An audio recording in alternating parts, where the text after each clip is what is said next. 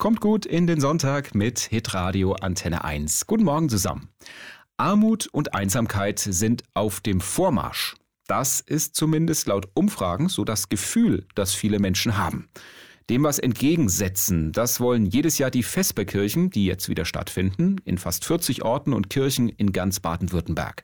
Dort gibt es ein günstiges und gutes Mittagessen, man kann sich aufwärmen und kommt unter Leute. Und der Bedarf steigt sagt Pfarrerin Gabriele Ehrmann von der größten und ältesten Vesperkirche im Land in Stuttgart.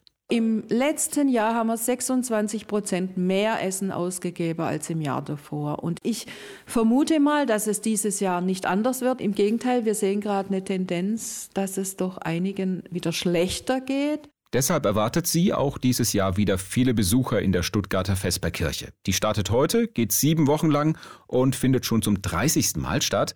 Seit dem Start 1995 äh, wurden etwa 800.000 Essen ausgegeben.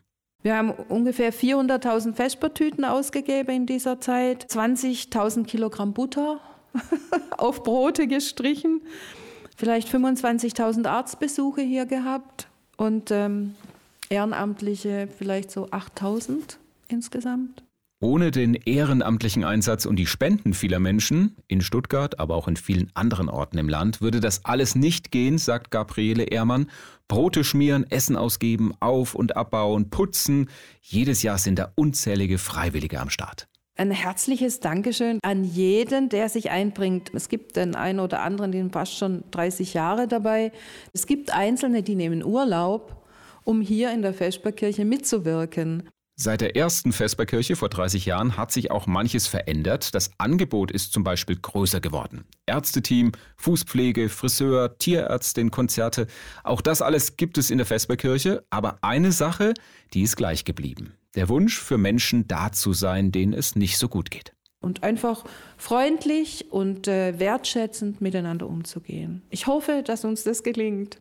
Also, heute geht's los mit der 30. Stuttgarter Vesperkirche. Mittlerweile gibt's aber auch noch viel mehr in Baden-Württemberg, in knapp 40 Städten, zum Beispiel auch in Göppingen. Dort läuft die Vesperkirche schon seit 6. Januar.